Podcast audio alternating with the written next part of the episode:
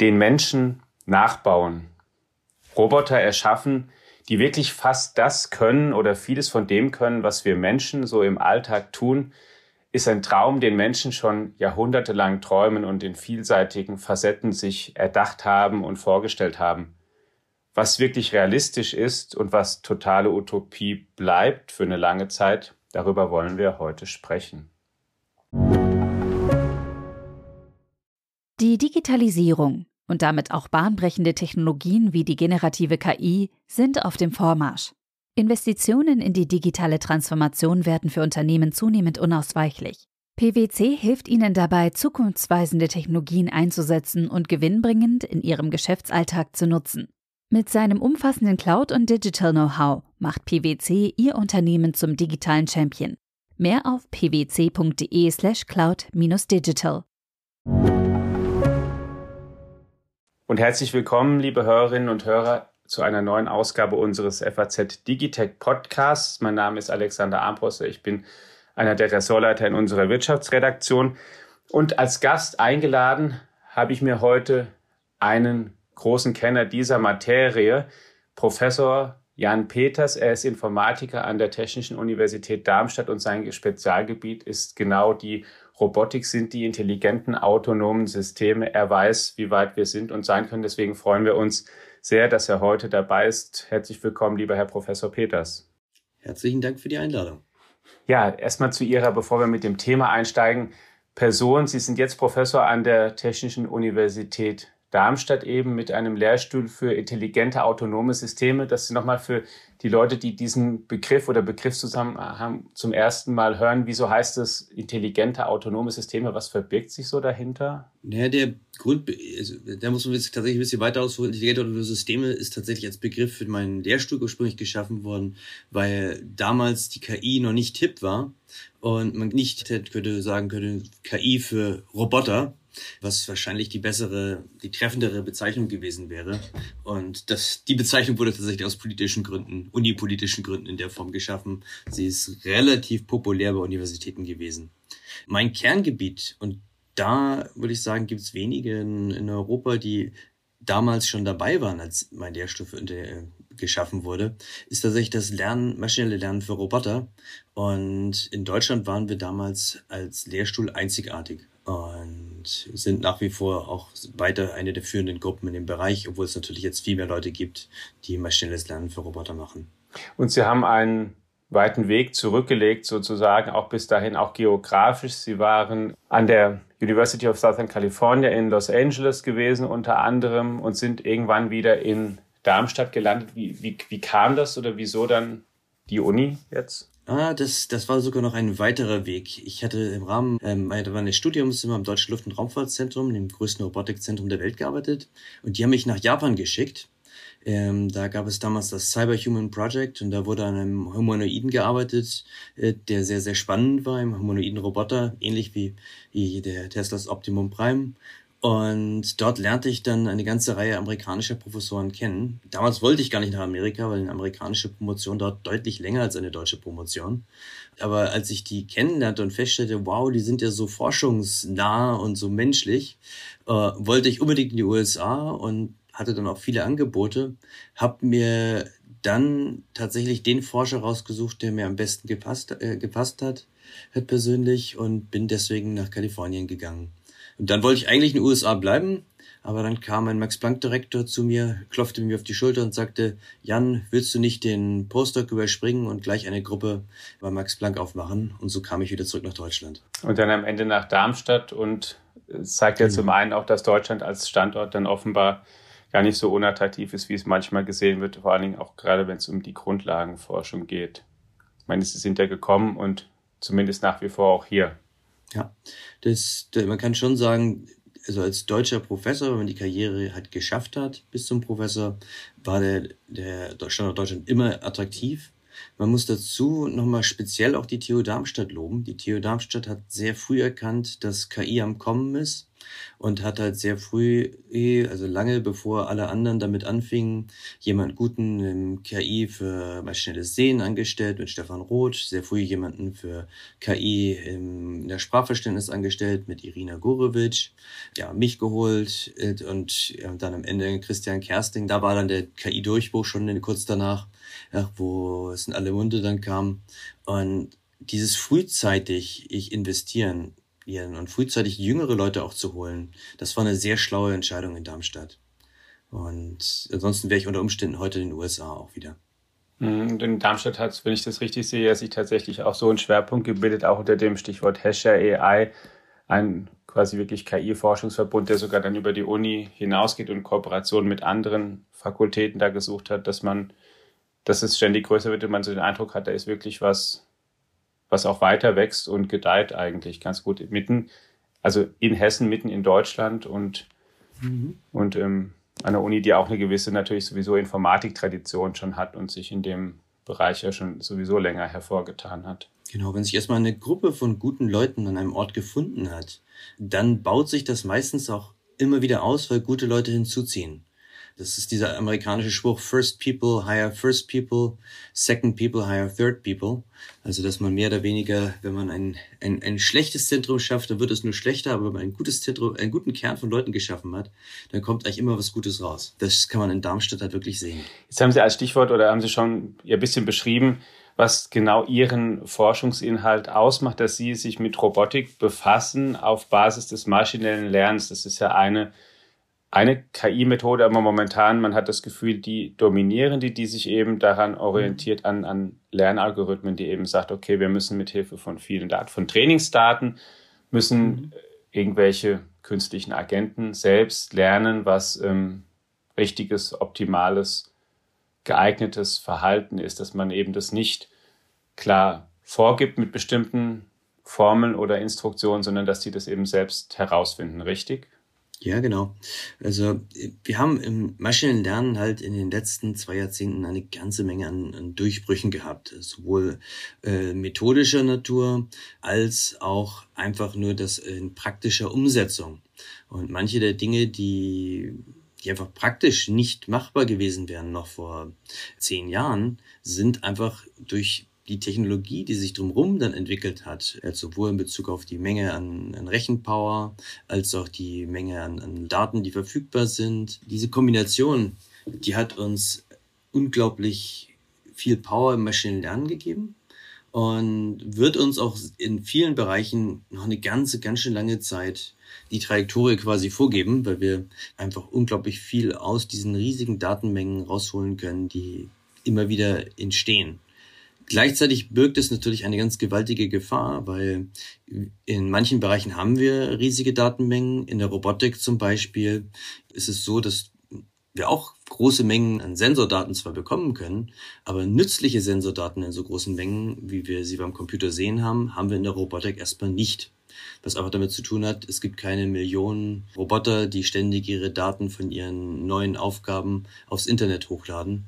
Zumal die Millionen von Robotern, die wir haben, zu einem sehr großen Prozentsatz ja auch stark programmiert sind und einem sehr großen Prozentsatz gar nicht am Internet hängen. Und bei den Menschen kann man es ja eben, sie, dadurch, dass die Menschen sich verhalten und dann eine ganze Menge Daten ständig anfallen, hat man die halt von Menschen. Ganz genau. Oder auch dass Firmen, die jetzt so IoT-Systeme oder so Wirtschaftssysteme, da fallen ja auch riesige Mengen an Daten an. Diese Daten werden, werden zentral gesammelt und lassen sich relativ einfach dann dem KI-Wissenschaftler zur Verfügung stellen.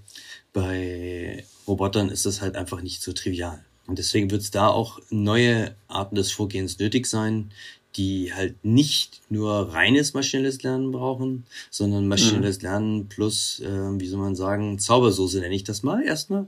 Also wir, äh, das heißt, wir versuchen da physikalische Eigenschaften zum Beispiel mit reinzubringen, Einsichten mit einzubringen, das, äh, die Konzepte aus klassischen Robotik mit denen des Maschinenlernens zu verheiraten und mhm. dadurch wiederum mit viel weniger Daten auszukommen und klar, dafür wiederum anderes dann auch liefern zu können, wie zum Beispiel Sicherheit oder auch äh, Sicherheit vom, dass der Roboter zum Beispiel jetzt nicht instabil wird und problematisch wird oder auch Auswertbarkeit von dem, was er tut was bis dahin gehen kann, dass die Bewegung lesbar für den Menschen sein muss, dass der Mensch halt nicht äh, bei einer Bewegung, die für ihn unnatürlich aussieht, gleich äh, die große Panik kriegen muss.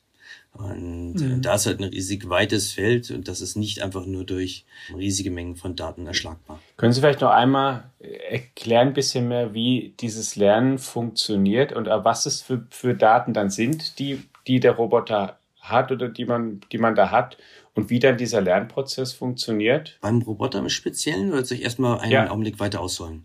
Also im generellen Fall funktioniert maschinelles Lernen ja so, dass man einen Datensatz hat, sagen wir mal Fotos von verschiedenen braunen Stellen. Und diesen Datensatz, den hat jemand annotiert und hat gesagt, diese braunen Stellen sind Krebs, diese sind nicht Krebs. Dann schreibt man eine ganz große mathematische Funktion auf, äh, die einfach nur sagt, das sind die Fehler ähm, äh, von äh, werden die Fehler von einem Ausgang von die, einem ja, neuronalen Netz. Neuro, Neuro, nimm erstmal, ich erstmal eine große Funktion, die sagt, so, das hier ist, könnte das, wenn die einen Ausgang 1 hat, ist es Hautkrebs, wenn sie einen Ausgang 0 hat, ist es kein Hautkrebs. Und von dieser Funktion kann man den Fehler auf diesen Datensätzen berechnen und dann mit einem Optimierungsverfahren diesen Fehler reduzieren, solange bis er fast auf Null ist. Das ist so der generelle Ansatz. Den hat man tatsächlich seit den, ähm, wenn man ganz ehrlich ist, seit Gauss ähm, schon verfolgt. Ähm, der große Unterschied ist nur, dass wir in den Methoden besser geworden sind, wie wir den Fehler minimieren, wie wir die Repräsentation aufschreiben und dass wir halt viel mehr Rechenzeit und viel mehr Daten zur Verfügung haben. Aber wenn man ganz ehrlich ist, als Gauss den Kometen Ceres vorhergesagt hat, hat er bereits eine Version von diesem Verfahren angewandt. Ach so.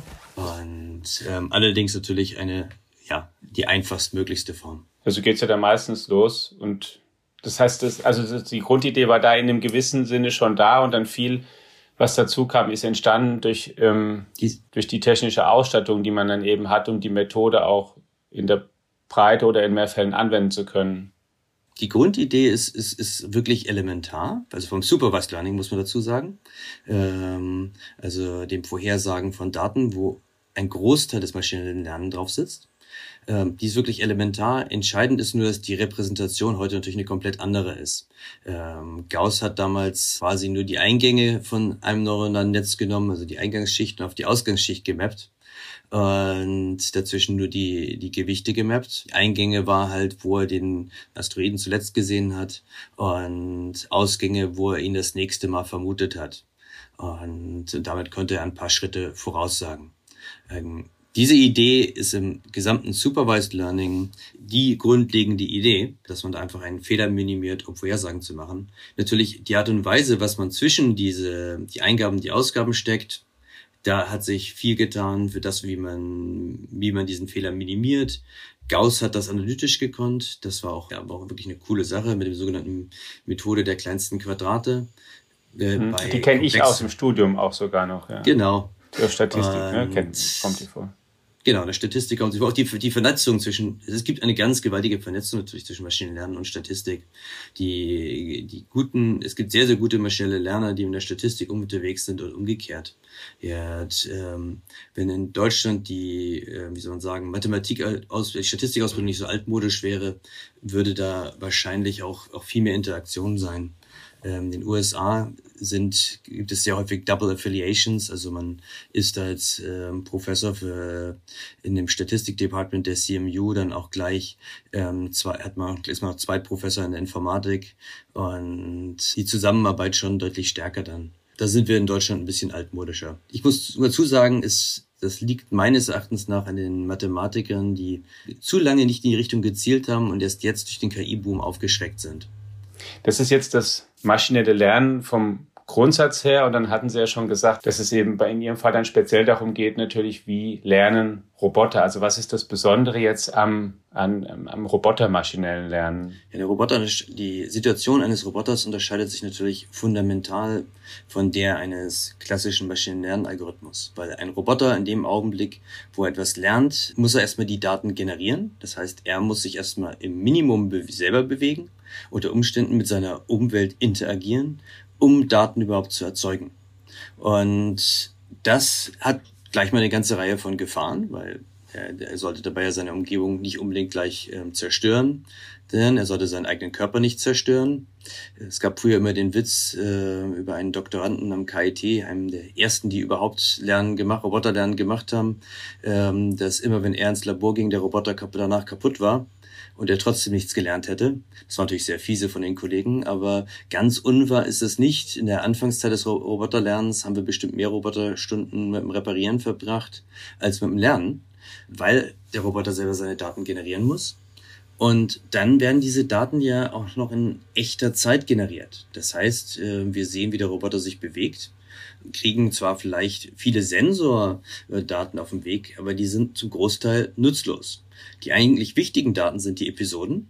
Und so zum Beispiel, ich habe äh, meiner Promotion in Kalifornien meinem Roboter beigebracht, einen Baseball zu schlagen mit, mit einem Baseballschläger. Und das habe ich den Ball immer auf so eine Stange gestellt, gestellt und musste jedes Mal wieder hinlaufen, Ball aufheben, drauf tun. Und nach 1200 Datenpunkten hat man dann einen schon einen sehr schmerzenden Rücken, ähm, wenn man auf die Art und Weise einen Roboter was beigebracht hat. Und dann hatte man nur gerade mal einen Schlag fertig. Für die damalige Zeit war es eine tolle Leistung. Heute würde man sagen, um Gottes Willen, ähm, die, wie, wie, wieso hat man so die Daten generiert? Wir leben da jetzt schon in einer leicht verbesserten Zeit, wenn ich äh, meinen Doktoranden Tim Schneider mir anschaue, der sich ein Setup gebaut hat, wo er aus dem Raum rausgeht und am Ende der Woche und immer wieder nur online schaut, wie viel hat der Roboter gelernt und nach einer Woche auf dem, dann reingeht und schaut, wie die, Sachen, wie, wie die Sachen wirklich real aussehen oder sich dann wieder übers Internet anschaut, dann ist das einfach eine ganz andere Nummer als bei uns. Aber es ist halt immer noch, äh, ja, ähm, auf dem Level, wo man sagt, zu, zuschauen macht keinen Spaß äh, bei, ja, bei der verstehe. Datengeneration. Das ist auch was, wenn ich, ähm, wenn der, bitte korrigieren, wenn der Eindruck ähm, nicht stimmt, aber den habe ich manchmal, wenn man, man äh, wenn man mit, mit Leuten aus der KI spricht und dann fragt, wie schnell kommt denn dies und jenes voran und wie weit sind wir denn von der Intelligenz weg und Dings, die Robotiker sind oft ein bisschen pessimistischer als die, ich nenne sie mal rein, die Learner. Es kann auch sein, dass das an sowas liegt oder weil die eben auch ganz konkret dann die Maschinen bauen müssen und es ist halt auch einfach gar nicht so leicht, einfach schon mal einen Arm zu bauen, der ein Ei hochhebt, ohne dass es kaputt geht oder ein, solche Sachen. Ja, also und da kommt natürlich dann auch noch der Körper selber rein. Wir haben keine Roboterkörper, die ähm, alle positiven Eigenschaften des Menschen reproduzieren können. Wir haben Körper, die in der Lage sind, die Eigenschaften des Menschen in manchen Hinsicht zu übertreffen, aber nicht in jeder Hinsicht. Und dann kommt zu guter Letzt des Tages die Deep Learners malen sich halt aus, dass es alles so wäre wie äh, die klassischen Deep Learner. Es wäre alles so einfach wie äh, wir gehen und wie wir es im Internet haben, dass wir einfach nur irgendwas vorhersagen müssen, wenn wir mal daneben liegen, ist nicht so schlimm. Aber nehmen wir nur das Feld des autonomen Fahren, wo wir ja wirklich relativ einfach Daten generieren können, relativ viel große Datenmengen haben, aber diese Datenmengen halt trotzdem nicht es ermöglichen, die Sicherheitsanforderungen, die man erwarten würde, an ein technisches, von einem technischen System, von einem intelligenten technischen System zu erfüllen. Und dementsprechend sind alle Vorhersagen zum autonomen Fahren, auch die von Elon Musk, alle daneben gewesen. Und es wird deutlich langsamer vorwärts gehen. Und unter Umständen werden wir auch selbst wenn wir den Menschen in den nächsten zwei oder drei Jahren schlagen, was ich noch immer für unwahrscheinlich halte, aber selbst wenn das jetzt mal so was ganz Utopisches passieren würde, dass wir auf menschlichen Level fahren können in den nächsten zwei bis fünf Jahren, was auch immer wie lange, dann wird das nicht ausreichen, weil wir die Spezifikation so gut fährt der Mensch übererfüllen müssen und das vermutlich nicht nur um Faktor 10, sondern vielleicht sogar um Faktor 100, bevor wir ähm, autonomes Fahren auf die Menschheit wirklich loslassen können um einfach nicht zu riskieren, dass es bestimmte Unfälle oder bestimmtes Verhalten gibt, was einfach total intolerabel ist. Das ist der Unterschied, wie Sie gesagt haben, zum genau. Internet. Dass man eben einen Fehler, dass es da einfach Sachen gibt, die dürfen einfach nicht passieren und Punkt. Ja. man muss die Systeme so haben, dass sie halt wirklich nicht oder eben so selten passieren, dass es wirklich ganz klar seltener ist als beim Menschen, dass Menschen das überhaupt akzeptieren würden. Ne? Das ist genau der Punkt. Und auch wiederum, wir wissen, die, schlimm, die unwahrscheinlich, unwahrscheinlichen Unfälle können natürlich auch die schlimmsten immer sein. Da muss man mit vielen einfach auch rechnen. Jetzt haben wir sozusagen in der Robotik einmal die Schwierigkeit des maschinellen Lernens, dass man eben gute Daten braucht, genügend Daten, dass man einen gescheiten Lernalgorithmus braucht. In der Robotik kommt hinzu, dass man eben auch die Roboter in der echten Welt einfach bauen muss. Die müssen da interagieren und irgendwie, also die ganze Motorik muss irgendwie mhm. stimmen und die muss ja auch gut konstruiert sein.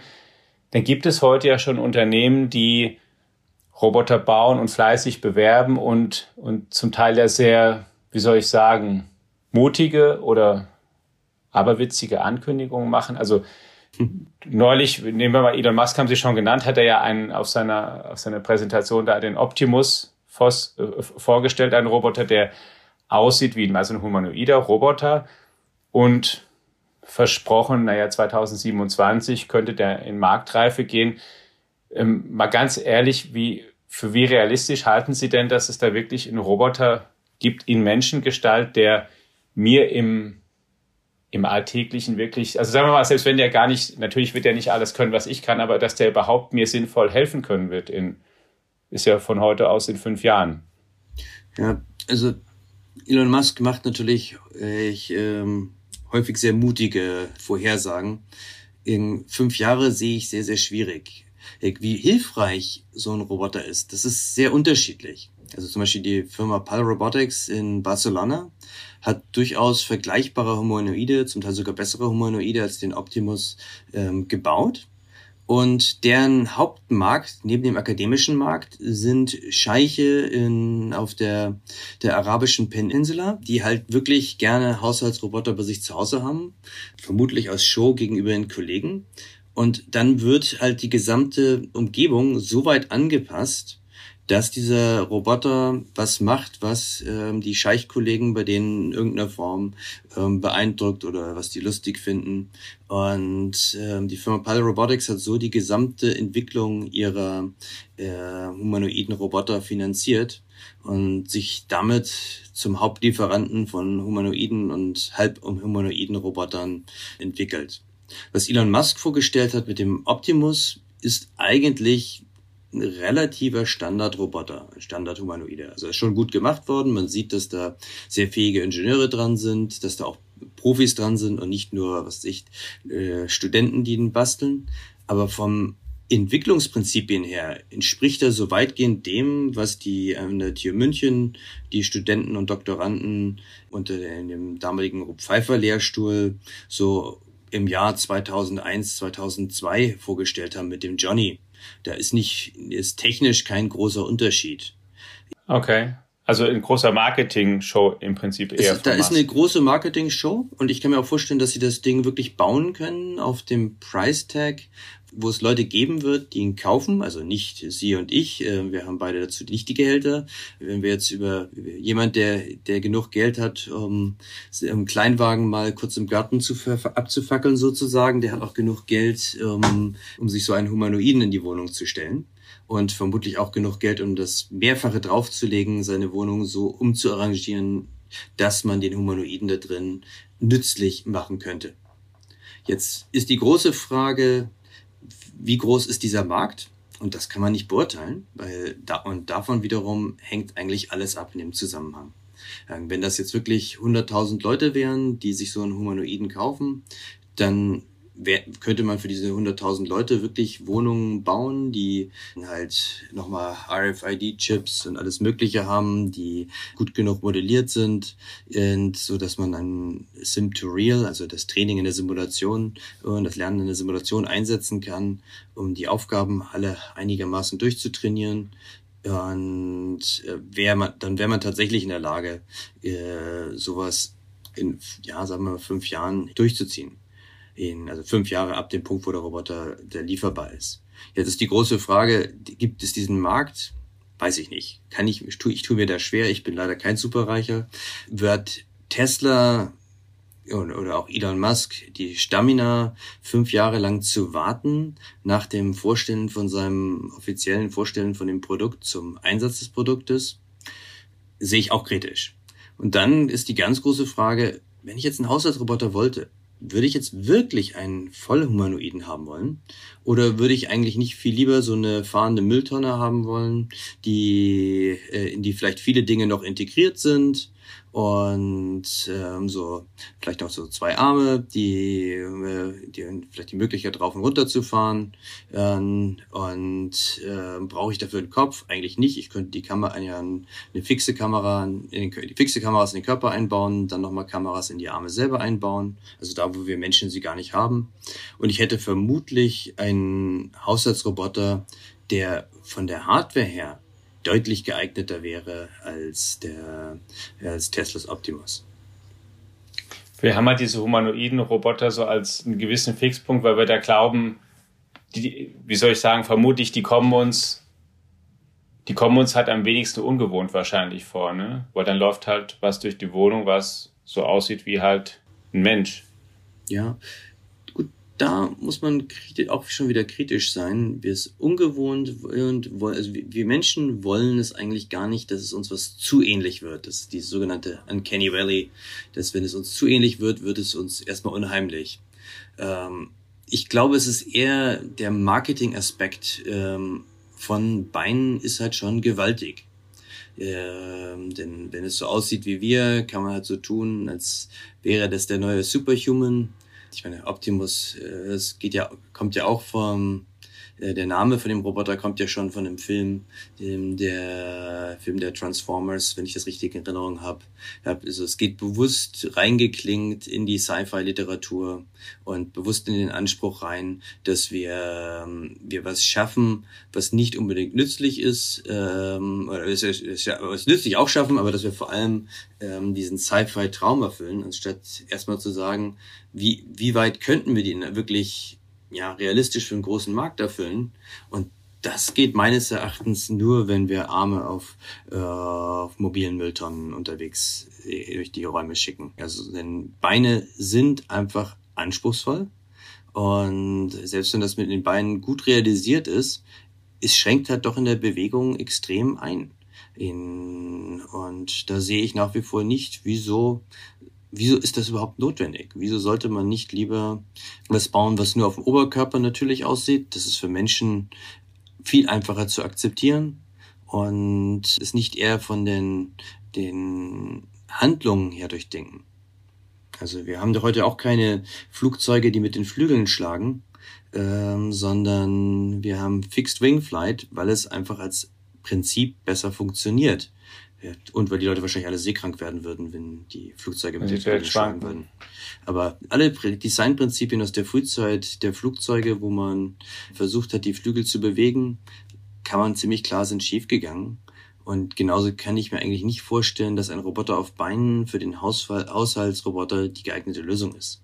Also die Referenz dann muss nicht unbedingt oder soll nicht unbedingt immer die Natur sein, sondern das, was wirklich nützlich ist und was eben auch möglich ist. Genau. Und es ist halt, wie gesagt, auch, es sind in technischen Dinge möglich, die in der Natur nicht möglich sind. In der Natur gibt es keine Räder, aus zwei Gründen. Das eine ist, man wird sich was abdrehen. Der zweite ist, es gab einfach nicht genug Straßen. Es gab einzige eine Krabbe, die rollt, ansonsten gibt, sich selber zum Rad macht und rollt. Das ist meines Wissens noch das einzige Tier, was das Radprinzip einsetzt.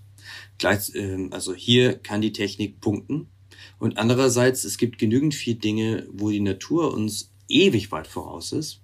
Also wenn Sie sich mit, mit meinem ehemaligen Doktoranden Dieter Büchner unterhalten, der wird Ihnen was erzählen über die, wie toll Muskeln sind im Tischtennis und wie weit wir mit den klassischen Designprinzipien davon entfernt sind, so etwas zu realisieren.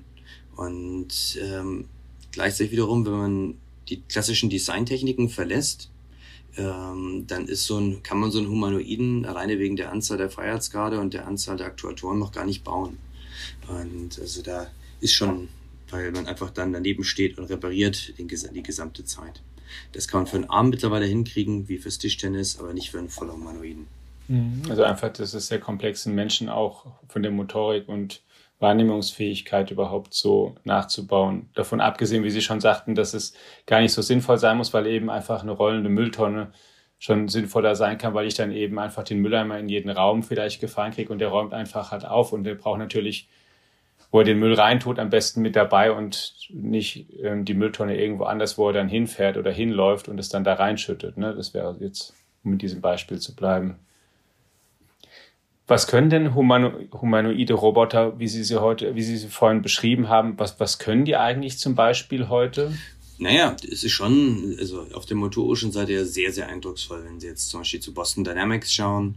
Boston Dynamics hat äh, es hingekriegt, Roboter, die einen Salto schlagen, vollhuman mit einem vollhumanoiden Roboter, der also Roboter Salto schlagen hat es tatsächlich von Jessica Hodgins am MIT schon mal in den 80er Jahren gegeben oder frühe 90er, ich bin mir nicht ganz sicher. Ähm, aber das mit dem Vollhumanoiden hinzukriegen, einem Roboter, der alles kann von tanzen, bewegen, das ist schon sehr, sehr eindrucksvoll, wie weit wir da gekommen sind.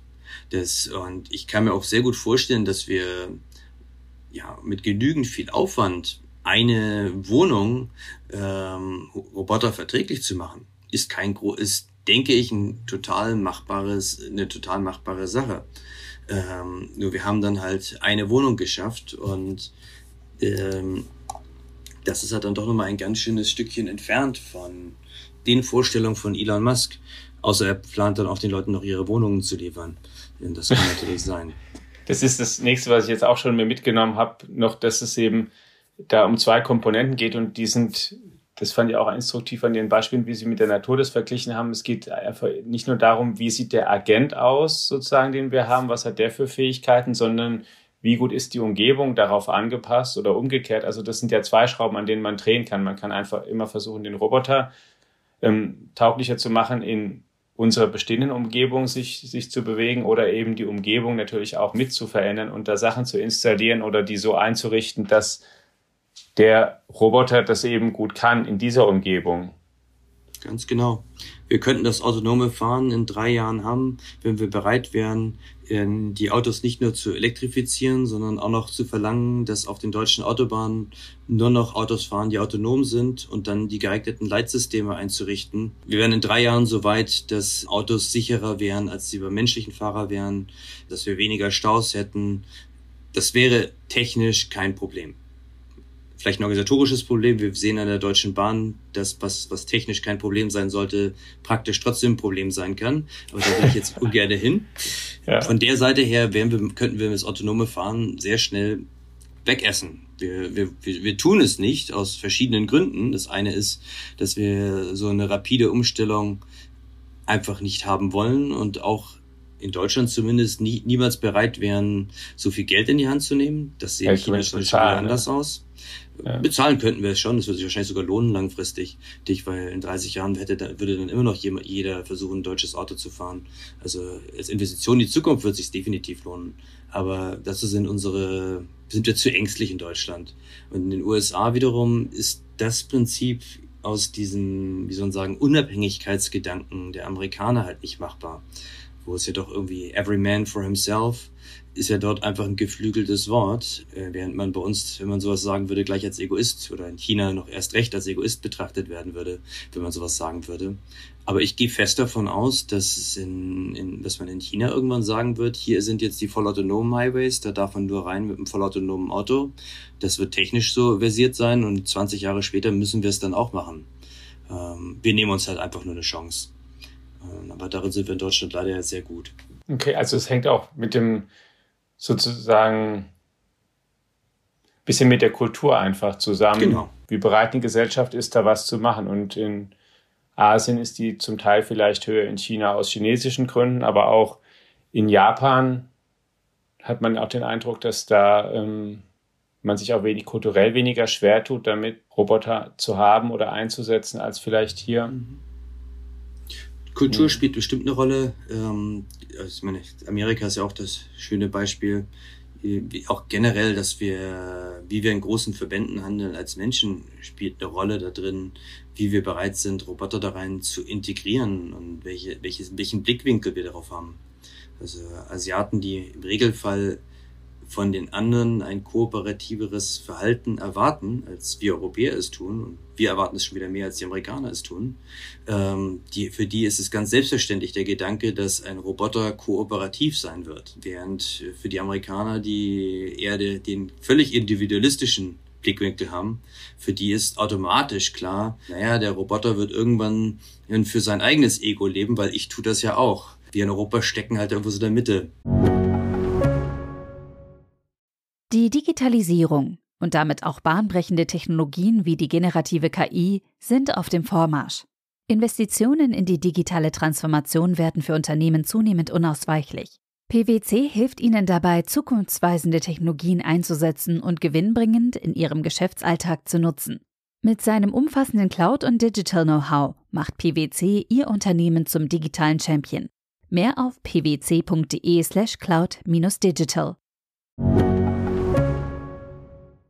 Wenn man mal von den sozusagen, die Sie beschrieben haben, von den Robotern ein Stück weggeht, die bestimmte Fähigkeiten mhm. haben, ähm, gibt es ja einen, auch aus der Science Fiction getrieben natürlich, einen Fixpunkt, dass der Roboter nicht nur humanoid aussieht und bestimmte Tätigkeiten machen kann, sondern dass der irgendwie, dass ich mit dem sogar auch sinnvoll reden kann. Und dann gab es das in den, was weiß ich, dann gibt es C3PO und den versteht man, R2D2 versteht man nicht, der aber trotzdem ja auch versteht, was so um ihn herum passiert, der auch eher wie der rollende Müll, die, wie die rollende Mülltonne aussieht. Es gibt in Star Trek Commander Data, den, der auch motorisch kann, eben was ein Mensch kann, aber die, die ähm, ja noch mehr können, weil sie eben auch wirklich in der Lage sind, mit den, in den, in den Filmen, mit den Menschen, mit denen sie reden, sich sinnvoll zu unterhalten. Wie groß ist denn der Schritt, nochmal dann dahin zu kommen. Also nicht nur zu einem humanoiden Roboter, der so im Alltag bestimmte Tätigkeiten verrichten kann, die uns helfen können, sondern ein Roboter, der, mit dem ich mich wirklich auch, was weiß ich, irgendwie unterhalten kann auf einem gewissen Level. Ist das ja, komplette das, Utopie oder ist das? Ich glaube, das, äh, das ist das Gegenteil von Utopie schon wieder. Hier, hier sind wir, werden wir im Augenblick gerade alle völlig überrascht ja, vielleicht, äh, stopp, jetzt hole ich mal aus. Das ist tatsächlich gar, eine ganz komplexe Sache zu analysieren, weil es zwei Komponenten enthält bei der Unterhaltung. Das eine ist den Mensch, das andere ist tatsächlich den Inhalt ähm, dieses Gesprächs. Jetzt, wenn man ausholt, kann man zu den Versuchen von Josef Weizenbaum zurückgehen, der mal das Programm ELISA geschrieben hat, ähm, Leute überzeugen konnten, dass sie ein intelligentes Gespräch mit einem Computer führten und die Leute tatsächlich verlangt haben, mit dem Computer alleine zu sein. Es ist also sehr einfach, einen Mensch davon zu überzeugen, wegen, ähm, er unterhält sich mit einem technischen System, aber was eigentlich da im Kopf vor sich geht, ist komplett auf der Seite des Menschen ähm, und ein paar einfache Substitutionsregeln. Gleichzeitig aber, Eliza war 60, 1960er Jahre, wir sind heute mhm. im kompletten Gegenteil. Wenn Sie sich jetzt anschauen, was GPT-3, DALI und so weiter können, an ja, Leistungen basierend auf Text, basierend auf Bildern, die mehr oder weniger einmal gesamte Wikipedia usurpiert haben und man heute einen Satz eingeben kann, wie malen Sie mal mir einen Astronauten, der am Swimmingpool einen Drink äh, trinkt, der im Stil von Dali und ähm, sofort das aus dem Computer rausgeschmissen, raus bekommt das Bild besser, als man es von den meisten Künstlern bekommen könnte. Dann sieht man, wir sind in der Lage, jetzt interessante Inhalte zu schaffen.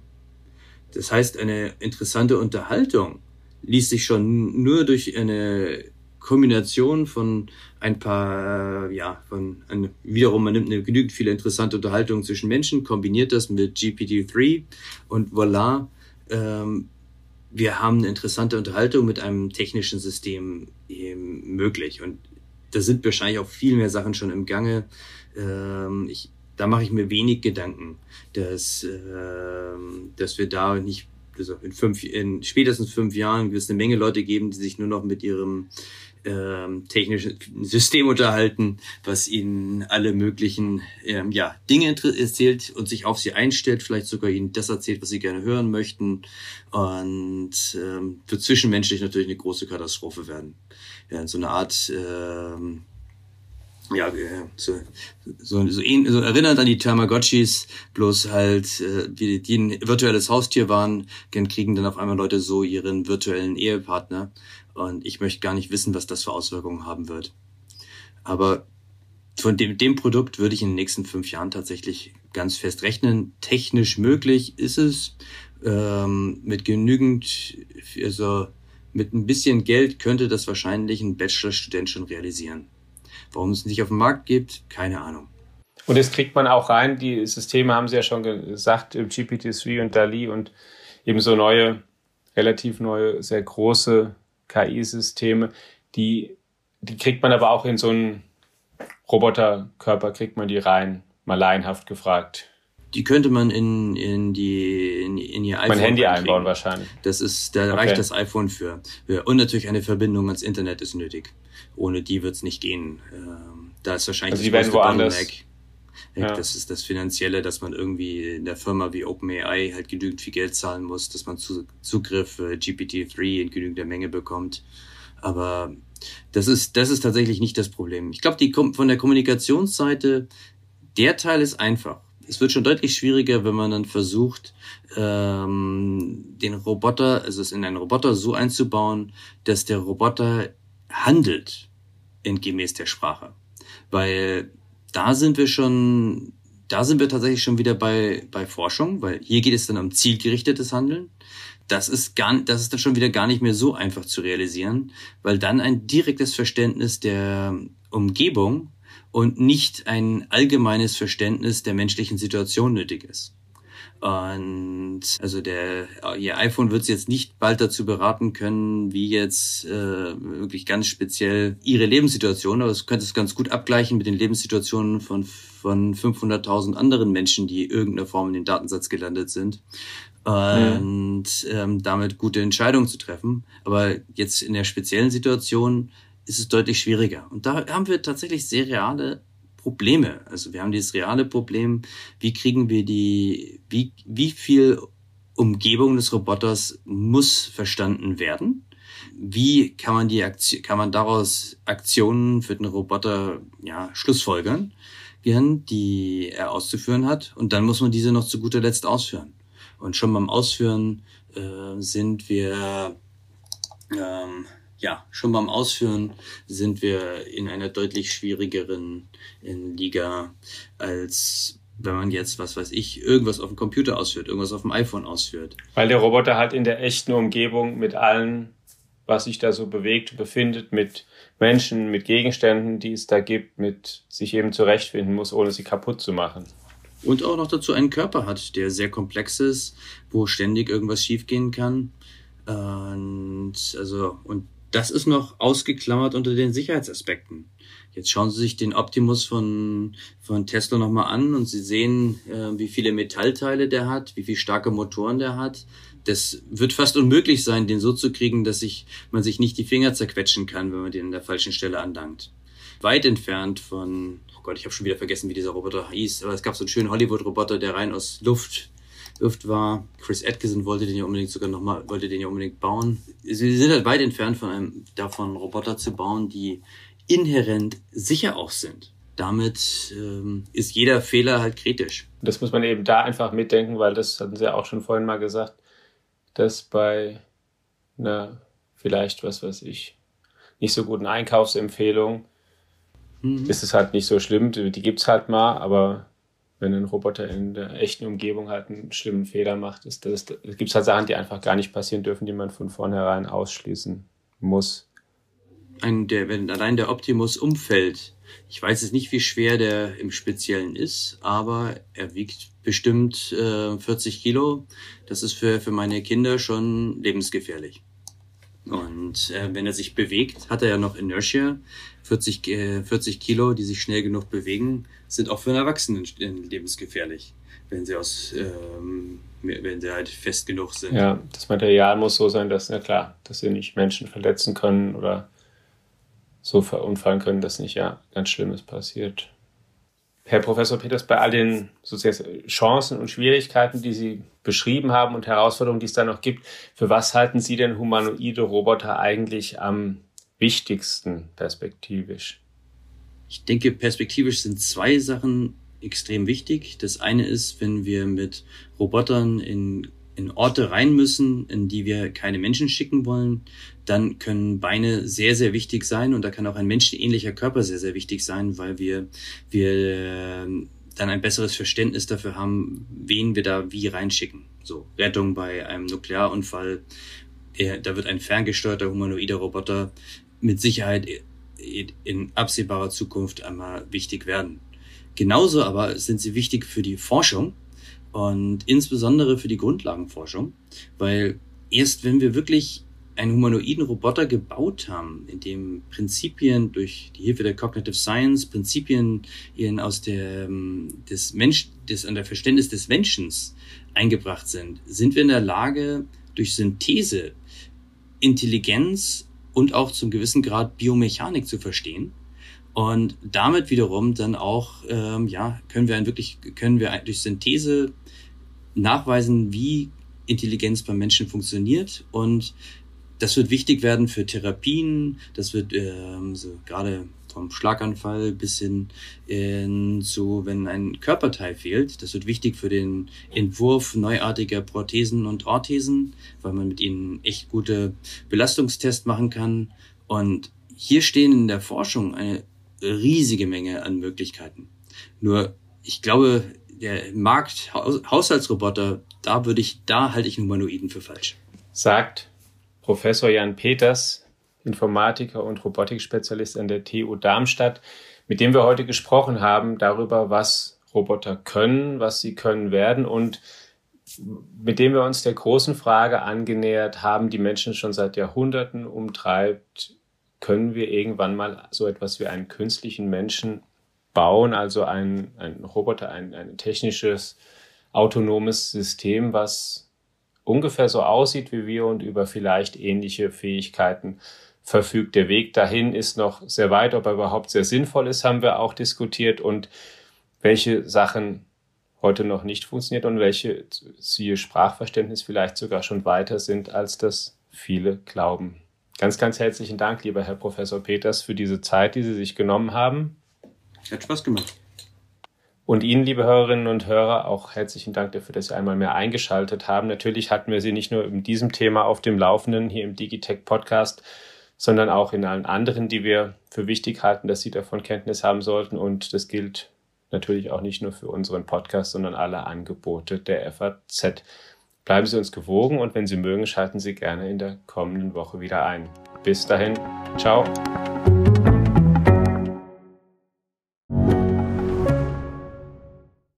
Die Digitalisierung und damit auch bahnbrechende Technologien wie die generative KI sind auf dem Vormarsch.